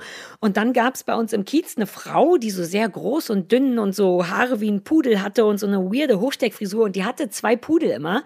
Und irgendwie hat sich dir das Gerücht durchgesetzt bei uns im Kinderkiez, dass die Kinder fängt und bei sich zu Hause im Keller hält. Und dann hatten alle, alle Angst vor dieser Frau, die einfach original nichts gemacht hat im Leben. Und man hat die aber voll oft gesehen. Und dann fing so, so Kinderlästereien an im Sinne von, Achtung, da ist die wieder. Wir dürfen nicht deren Weg kreuzen. Auch mit so einer Mischung aus Huhu, aufregend. Aber ein Teil von uns dachte wirklich, wow, aber lass mal trotzdem da nicht so nah rangehen. Weirder Kram, Krass. richtig, wie Unrecht man manchen Erwachsenen auch getan hat als Kindern, als Kinder. Ja, krass. Krass. Ja, das ich wurde wir, auch mal ich, nicht. Ich wurde mal krass, übrigens fällt mir gerade ein, was ich erlebt habe in der Stadt. Ich habe mal, ich war mal alleine zu Hause mit einer Freundin und dann haben wir wie coole Kinder Wasserbomben aus dem Fenster geschmissen und einen Mann getroffen, der dann original nach oben kam, geklopft hat, die Tür aufgedrückt hat und uns super bedroht hat und irgendwie haben wir die Tür zugekriegt und dann hat er noch einen Zettel, das werde ich nie vergessen, an die Tür geschrieben, das wird Konsequenzen haben. Und wir, ja, und wir haben, da habe ich das Wort Okay. Konsequenzen gelernt und das war scheiße. Wir waren so ängstlich und dann weiß man auch nicht, was man machen soll. Seitdem habe ich keine Wasserbomben mehr geschmissen. Das Schade eigentlich. beweist aber, Berlin war schon immer Ja, aggro. stimmt. Das ist der ultimative Beweis. Weil wenn du so Ja, dann stimmt. mit Kindern umgehst, zeigt das ja, so, es ist in der Stadt, es ist irgendwas in der Stadt und es ist nicht wegen Corona und es ist nicht wegen weil jetzt Zeit, es ist schon immer da gewesen. So, jetzt haben wir's. Jetzt haben wir's. Scheiße, du Krass. hast recht. Das Ey, apropos, apropos Corona.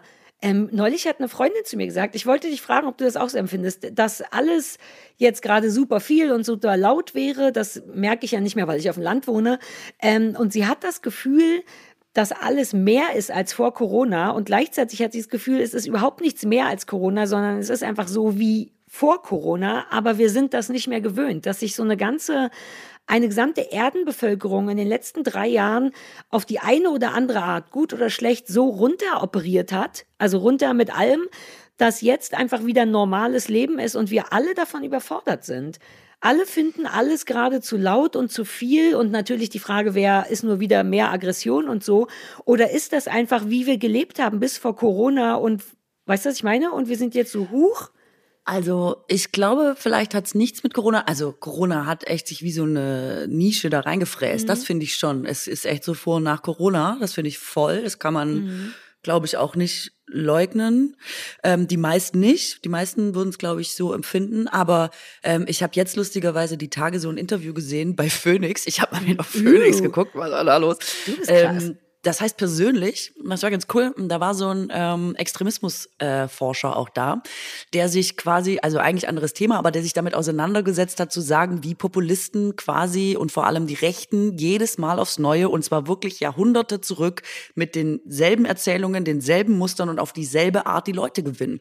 Und der hat gesagt, dass äh, wenn man das zurückverfolgt in der Geschichte, und das fand ich super spannend, dass äh, quasi immer eine Überlagerung mehrerer Zustände, die den Leuten ein unsicheres Gefühl gibt, dafür sorgt, dass Populisten offene Türen einrennen, ja, indem sie immer dasselbe erzählen, nämlich äh, die anderen sind scheiße und die anderen sind schuld und bei uns ist alles besser und das verfängt tatsächlich immer in dieser Zeit. Ja. Und das finde ich, man denkt ja immer, man nimmt sich ja selber immer sehr exponiert und ausgenommen wahr und denkt, boah, nur jetzt ist es so krass und nur hier und wir erleben das jetzt so.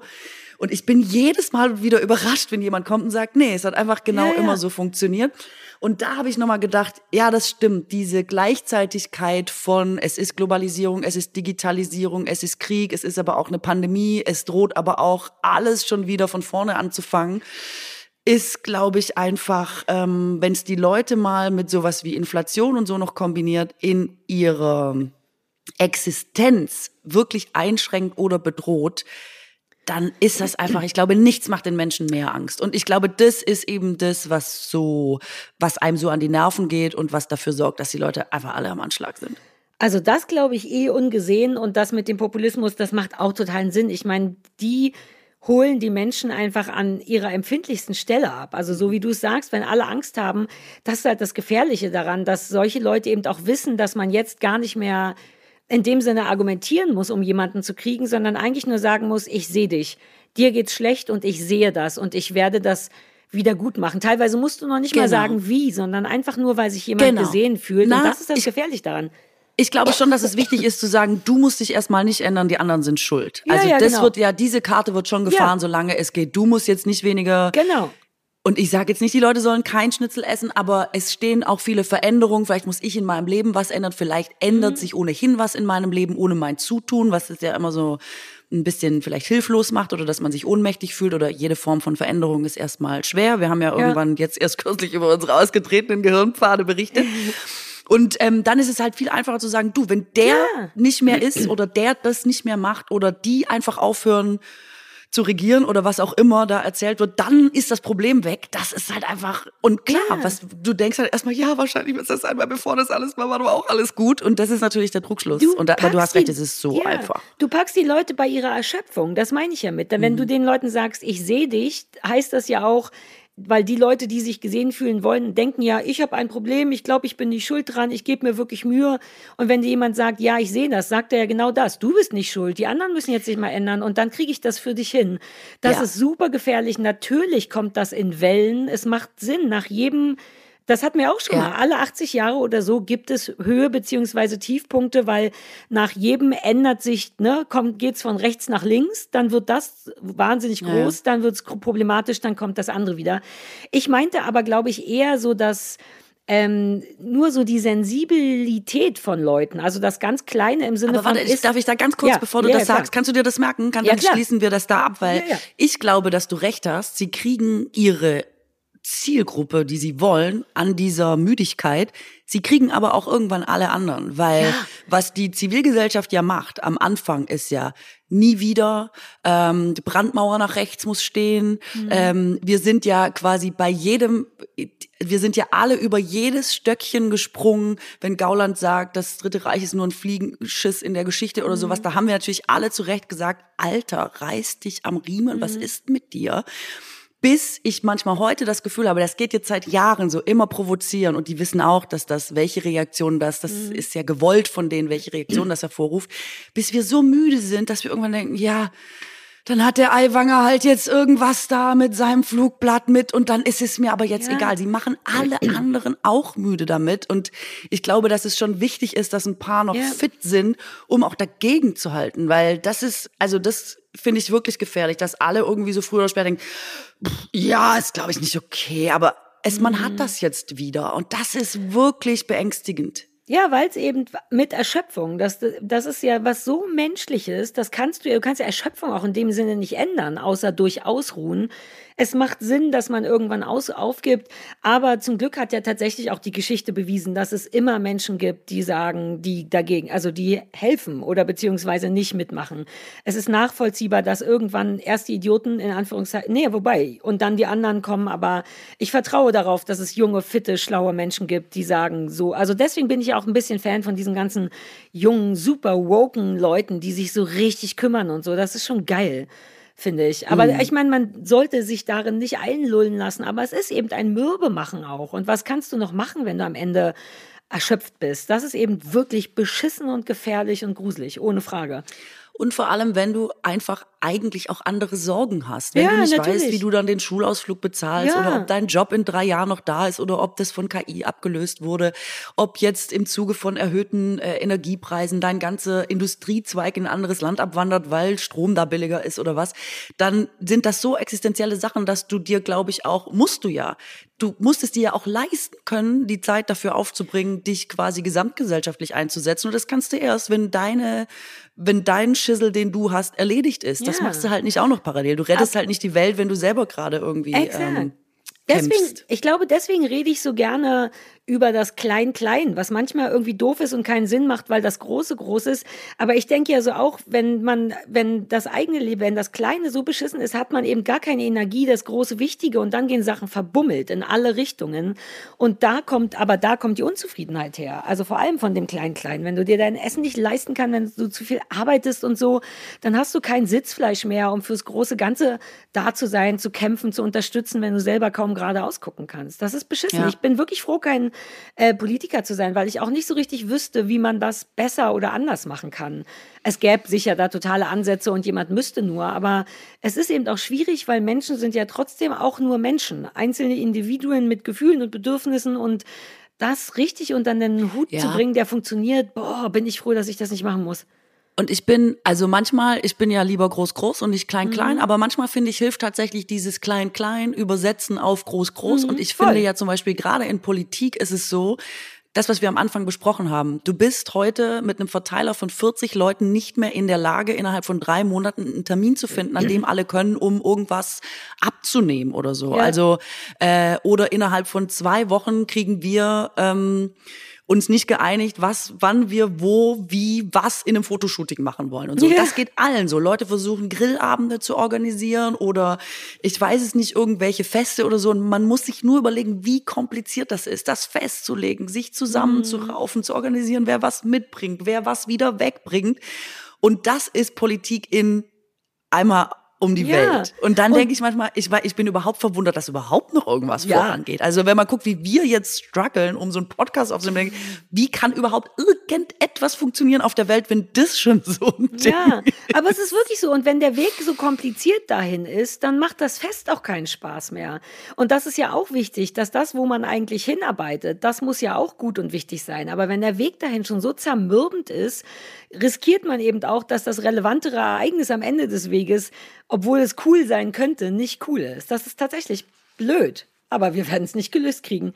Ähm, worauf ich eigentlich hinaus wollte, ist auch, wir müssen da gar nicht groß drüber sprechen, aber. Ach stimmt, jetzt kommen die kleinen so ein, Nervenenden. Ja, so Nerven, ich glaube genau Nervenenden, weil ich krieg's eben nicht mehr mit, weil ich nicht mehr in der Stadt bin, aber ich höre das dauernd von Leuten, die sagen, es fühlt sich du lauter an. so geil. Du bist seit drei Wochen weg. Vier? Nein, zwei Monate schon. Drei aber Monate gleich so, fast. ich erinnere mich gar nicht mehr an die Stadt. Aber ich schwöre dir, ich meine, du geil. warst ja noch nicht hier, aber hier ist einfach nicht Stadt. Es ist einfach weg. Es sind keine Geräusche mehr. Ich habe keinen Krankenwagen gehört. Stadt in drei Monaten. Es ist wirklich ein riesiger Unterschied. Und gleichzeitig kenne ich Stadt ja noch gut genug. Und meine Freundinnen sagen eben auch, alles ist irgendwie lauter und gleichzeitig hat man, ist man gehetzter, weil auch die Möglichkeiten dieses, ich sollte jetzt auch mal wieder Freunde sehen und sollte ich nicht auch mal wieder ins Museum gehen, all diese Möglichkeiten, die einem Corona ja auch ein bisschen uns Weirdos auf eine angenehme Art genommen hat. Natürlich waren viele Menschen damit unglücklich, aber es gab auch eine Menge Menschen, die gesagt haben, oh, geil, durchatmen. Alle Menschen, die ich kenne, hatten in Corona nur für sich selber, sozial gesehen, eine bessere Zeit, weil die weniger Stress hatten, weniger von ihnen erwartet wurde, weniger sozialen Druck, weniger kultureller Druck. Und meine Frage ist ja eigentlich nur, die kannst du wahrscheinlich gar nicht beantworten, sondern nur deine Einschätzung. Jetzt ist, ist das jetzt einfach wieder so oder ist es mehr geworden? Oder haben uns diese drei Jahre tatsächlich aus Versehen auf einer gewissen Ebene doch so gut getan in Sachen Entschleunigung und nicht so viel machen müssen? Auch nicht die coolen Sachen. Weißt du, Freunde also, sehen ins Kino gehen, bam, bam, bam, das stresst ja alles. Okay, ich habe wieder super viele Gedanken dazu. Ähm, ja, Hause einfach also raus, das, ich bin am Start. Das erste ist, dass ich glaube, es ist auch ein Berlin-Faktor, weil, also, ah, ja. das ist ah. schon auf jeden Fall so die Leute haben das so empfunden, wie du das bei Corona geschildert hast. Jeder hat gedacht, oh, geil, endlich mal durchatmen und so, keine Frage. Aber ich habe in so vielen unterschiedlichen Städten gelebt und ich muss sagen, keine andere Stadt wie Berlin hat diese, ah, aber ich könnte auch noch bowlen gehen morgens um drei und ich muss noch hier und da ist, da ist noch die Ausstellung mit den Humboldt Bros. Ich muss da noch hin und so. Also ah, die Humboldt Bros, Alter, beste Idee ever man hat hier schon auch Stress. Manchmal denke ich, sitz doch einfach, heute ist ein freier Tag, setz dich doch einfach auf deine Couch. Und dann denke ich so, mhm. kann ich nicht vor schlechtem Gewissen, weil ich denke, hier draußen gibt es so viel zu erleben. Ich wäre ja dumm, wenn ich es nicht mache. Ich ja. habe mein Leben nicht genutzt. Das habe ich nirgendwo so sehr gehabt wie in Berlin, ah. wobei es natürlich auch irgendwo anders vorkommen kann. Aber das, glaube ich, ist so, schon so ein, ja, so ein macht total Sinn. Und dann Berlin-Bubble. Du hast vollkommen recht. Das hat auf jeden Fall damit zu tun. Und dann glaube ich, also, dass das stimmt. Ich weiß nur nicht, ob es was mit Corona zu tun hat oder nicht. Es kann sein, dass dieses Nullen dazu geführt hat, dass man mal weiß, wo ist quasi das Nichts und wo geht quasi die Überforderung oder der Stress los. Ja. Aber mein Gefühl ist trotz alledem, Corona hat zum Beispiel Digitalisierung beschleunigt. Also mhm. Digitalisierung beschleunigt in Deutschland, das klingt wie ein Widerspruch, aber es ist sehr viel quasi, hat sich auf online verlagert. Ja. Und ähm, ich wollte das, das habe ich ja, glaube ich, letzte Woche erzählt, dass ich hier drei Stunden oder vier Stunden gebraucht habe, um einen Flug irgendwie zu stornieren. Mhm. Und ähm, in der Hotline angerufen habe, wo sie noch gesagt haben, wir sind ein Online-Unternehmen. Bitte kümmern mhm. Sie sich um den Scheiß online. Also damit halt einfach keine Leute mehr beschäftigt Alter. werden müssen. Und ich habe noch gedacht, ich würde es ja machen, aber es ist alles, und das glaube ich, haben die Leute schon, es ist so kompliziert geworden, selbst im Detail. Du kannst halt keinen Laptop mehr kaufen, ohne dass du irgendwie in vier Läden musst. Du musst halt immer noch mal irgendwie, und ich glaube, das in Summe, dass auf eine andere Art die Belastung wieder mehr geworden ist und das ganze Leben, so kommt es mir aber auch vor, irgendwie so un durchsichtiger. Vielleicht auch, weil wir jetzt alte Omas sind, aber du weißt, das sind ja andere auch. Ja. Ähm, das ist, glaube ich, in der Summe ist man einfach am Ende so ähm, müde. Müde ist, glaube ich, das beste Stichwort. Und, das wollte ich dir am Anfang noch sagen, mit dem Handy am Morgen. Ne? Mhm. Ich habe mal so Bücher gelesen über die Shaolin-Mönche. Die sagen, Disziplin ist wie ein Muskel, den musst du trainieren. Mhm. Ich habe aber alles schon ausprobiert. Und da habe ich gedacht, ah ja, okay, dann ich trainiere jetzt Disziplin, so wie man Sport macht und so. Und die sagen, und es leuchtet mir total ein, dass der Mensch, weil Disziplin wie ein Muskel ist, hast du nur eine bestimmte Anzahl an Entscheidungen pro Tag. Du kannst nicht 150 Entscheidungen treffen. Das ist dem Gehirn nicht möglich. Deswegen soll so viel wie möglich automatisiert sein. Und wenn du jetzt schon 100 Mal am Tag in dein Handy geguckt hast und überlegt hast, gehe ich zu Zeit oder zu Spiegel, gehe ich zu Instagram oder zu Twitter, lese ich das oder gucke ich da nochmal nach, bestelle ich hier die Schuhe oder da mhm. das neue Telefon, dann kannst du am Abend nicht mehr sagen, ob du Möhren willst oder Süßkartoffeln, weil es einfach aufgebraucht ist. Und ah. ich glaube, das läuft ja immer so unbewusst mit. Ich glaube, das kommt einfach noch dazu. Ich glaube, man ist, ohne dass man das merkt, man denkt, man hat ja nur ein Handy, aber darüber denkt man nicht nach, weil es ja auch so eine Erleichterung im Alltag ist an 1001 Stellen überforderter als vorher, ohne dass einem das so richtig bewusst ist. Würde, ja, wäre meine Theorie. Ich will sie mal gewagt in den Raum stellen. Nee, das wird mit dazu, also generell, also sag mir das als wirklich inzwischen übertriebener ADHSlerin. Entscheidung ist mein Endgegner. Gleichzeitig bin ich totaler Kontrollfreak und möchte natürlich so viel wie möglich treffen, damit sie in meinem Interesse oder in, ja, damit ich mich wohlfühle. Also das kann ich eh nicht gut. Natürlich hast du recht. Je mehr Entscheidungen und dass das Muskeldisziplin Muskel ist, macht auch Sinn, aber vor allem das mit diesen Entscheidungen. Du hast am Ende einfach nicht mehr genug Energie und Gehirnkapazität, um Sachen, die auch problematisch, denn am Ende des Tages ist übrigens immer Privatleben, ne? darfst du auch nicht vergessen.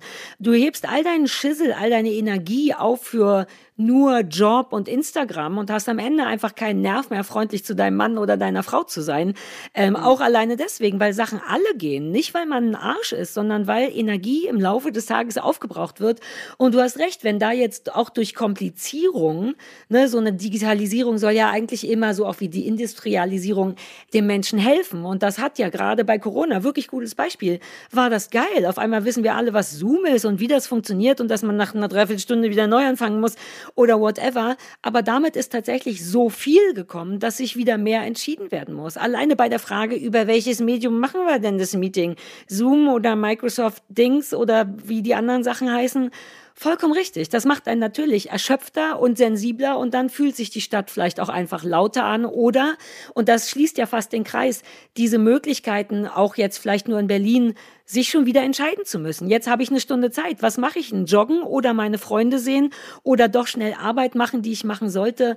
It's too much. Ich will auch mehr in die Hand genommen werden. Ich möchte gerne, dass jemand sagt, Sarah, das machen. Dafür mache ich mir jetzt selber so diese Struktur. Ich habe jetzt richtig auch, habe ich vorhin gar nicht erzählt, schreibe ich mir die Woche auf und schreibe auf, montags will ich das machen, dienstags das, Freitag liegen gebliebenes und das funktioniert gut, weil ich dann mir auch verbieten kann, die Sache zu machen, die ich erst Mittwoch machen will, weil die ist erst Mittwoch dran. Also im Grunde ist es vielleicht strukturloser auch geworden durch Corona und dadurch irgendwie noch überfordernder. Aber ein Teil ja, von mir denkt trotzdem, dass wir das, den Normalzustand von 2020 oder was immer der Normalzustand bis dahin war, dass wir vergessen haben, also ich weiß es ja auch wirklich nicht, ich denke es nur, dass wir irgendwie vergessen haben, dass das normal ist, weil es zwischendurch anders war und jetzt von normal überfordert sind.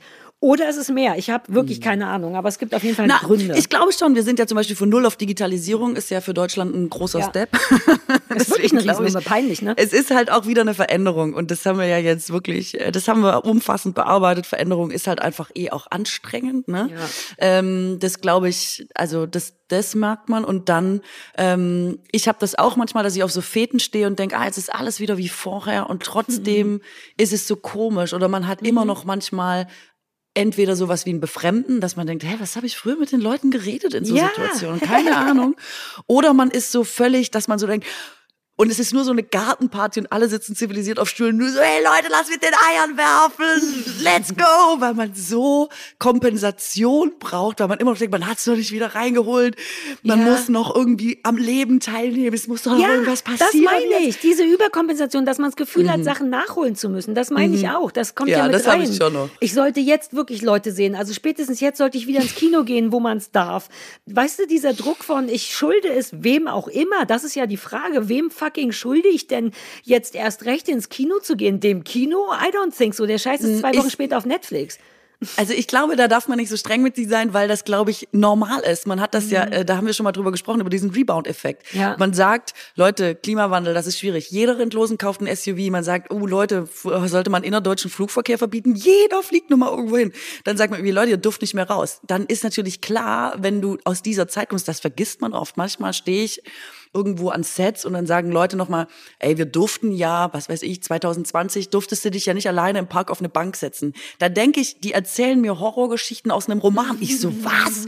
Ja, stimmt, so war das. Wir durften eine Zeit lang nicht alleine im Park ein Buch lesen auf einer Bank. Und dann denke ich wirklich so, als so ein mhm. Apokalypse-Film, aber wir waren alle Teil davon. Und ich glaube, selbst wenn man sich nicht mehr aktiv daran erinnert, ach, unterbewusst hat uns das auf jeden Fall alle ja, geprägt. Das ist eh krass, ne? Es gibt gar nicht so viel Vergleichbares. Etwas, was eine gesamte, also nicht nur Generation, sondern die gesamte Menschheit auf gleichem, auf etwa gleicher Ebene über so lange Zeit beeinflusst hat. Ich meine, kein Weltkrieg, keine spanische Pest oder wie das hieß, Grippe, spanische Grippe? Fliege. Hm. Naja, äh, das, spanische Grippe. Ja, hat, weißt du, was ich meine? Jeden einzelnen Mensch, egal welcher Rang, egal wie reich, das ist schon beeindruckend. Eigentlich könnte man sich auch echt mal gemeinschaftlich als Menschheit auf die Schulter kloppen und sagen, wow, geil, dass wir das irgendwie überstanden haben und vielleicht auch sich nochmal eingestehen, dass es jeden von uns ein ganz bisschen auf eine spezielle Art traumatisiert oder beeinflusst hat. Vielleicht lassen wir es auch zu schnell gehen sogar. Vielleicht ist es sogar so, dass wir zu sehr sagen, ja, ja, das ist jetzt durch. Vielleicht muss man sich sogar noch damit du meinst, beschäftigen. Wie Jens Spahn gesagt hat, wir werden uns alle viel verzeihen müssen. Man müsste jetzt nochmal ansprechen, was es da alles äh, zu verzeihen ja. gibt und was man verzeihen Exakt das meinte ich damit. muss. Ja. ja exakt, naja, ne? Exakt das. Ach, du weißt, ich und Spahn. Ich, ich will dir noch eine lustige Geschichte erzählen, Gerne. die eigentlich den Kern trifft mit diesem überfordert und am Limit mhm. sein. Also ich habe eine Frau beobachtet, die wollte was mit einer Karte bezahlen. Man konnte nur noch mit Karte bezahlen, apropos. Und sie, man merkte auch schon, sie will eigentlich lieber mit Geld bezahlen, das ist ihr nix. Und dann ging die erste Karte nicht und die zweite Karte, da wusste sie den PIN nicht und so. Und dann ist sie so wütend geworden darüber, dass sie zu der Frau, die ihr was verkaufen wollte, gesagt hat, äh, I don't like it. You are very unfriendly. It's very unfriendly here. Uh, I wanna say that. Und ist richtig, hat so eine kleine Szene gemacht, möchte ich sagen. Mhm. Und dann hat sie irgendwann bekommen, ich habe es nicht weiterverfolgt, aber ich habe dann gesehen, sie hat irgendwas bekommen und dann hat sie gegessen. Vielleicht hatte sie auch einfach nur Hunger. Es war dieser Snickers-Effekt, wenn es mal wieder länger dauert. Hangry. Du bist nicht du selbst, wenn du Hunger hast. Ja, das heißt hangry. Hangry, ha genau. Ja. Hangry. Und dann ist sie, ähm, hatte sie gegessen und dann war das Ding erledigt und dann hat sie, also sie hat wohl mehrere Leute ähm, darauf aufmerksam gemacht, dass sie unfriendly sind. Und dann ich fand's, es war ein bisschen schlimm, aber es war auch ein bisschen süß, weil jeder kann das nachvollziehen. Dann hat sie der Frau, als die wiederkam, gesagt, um, sorry, I want to say sorry because I was uh, a little unfriendly. Uh, oh. I'm sorry that I was unfriendly. Und dann hat sie jeder Person, zu der sie vorher gesagt hat, Nein. sie wäre unfriendly, gesagt, es tut ihr so leid, dass sie so unfriendly war. Ist das und es toll? war so, und ich habe gedacht, ja, oh Gott, ich, ich habe tausend Situationen auch im Leben, wo man erst so hochgeht und denkt, ich will den Geschäftsführer ja. sprechen und drei Minuten später denkt, können Sie Entschuldigung, äh, Entschuldigung, ich will den, es tut mir wahnsinnig, ich bin eigentlich gar nicht so. Ja. Ey, aber das sind doch die besten Menschen, die das machen, weil die Hälfte der Menschen ist scheiße, weiß, dass sie scheiße waren und gehen dann weg. Wie groß ist das denn, zurückzugehen und zu sagen, sorry, ich glaube, ich war ein Idiot, bitte Entschuldigung, ich war nur hangry. Ja, vor allem aber auch mit der exakten Drehung. Yeah. Uh, you are so unfriendly. Sorry, I was so unfriendly. Yes. Ich lieb's einfach. Ich es lieb's wirklich, auch. Ich will ähm, die sofort kennenlernen. Ja, oh. ja ich habe leider keine, ich habe keine Kontaktdaten, aber Vielleicht, wenn ich sie noch mal irgendwann wiedersehe. Ähm, ja, es schien ja nicht das erste Mal passiert zu sein. Man erkennt die anderen Temperamente ja mitunter. Ja. Dann sage ich dir Bescheid. Ja, preis, preise mich bei ihr an, dass ich auch cool unfriendly bin. Mit mir könnte man gut unfriendly und friendly sein. Oh, meine neue unfriendly Freundin, mit der gehe ich dann zu den Homebros. Du kannst sie immer mitnehmen, genau, dass sie dann immer irgendwo jemanden ankackt und aber auch gleichzeitig für dich wieder reingeht und sagt, tut mir leid fürs Ankacken. Ja, das ist also, super. Ehrlich gesagt habe ich dafür einen Manager. Das ist genau das, wofür ich 20 Prozent bezahle. Dass oh, jemand in meinem gut. Namen andere Leute ankackt. Das ist der beste Job ever. So, Catherine. Es hey. ist Zeit für Feierabend, Mäuschen. Es Wir ist hören Zeit uns nächste für... Woche wieder. Ja, es ist Zeit zu gehen. Ja. Auf Wiederhören. Ciao. Ciao.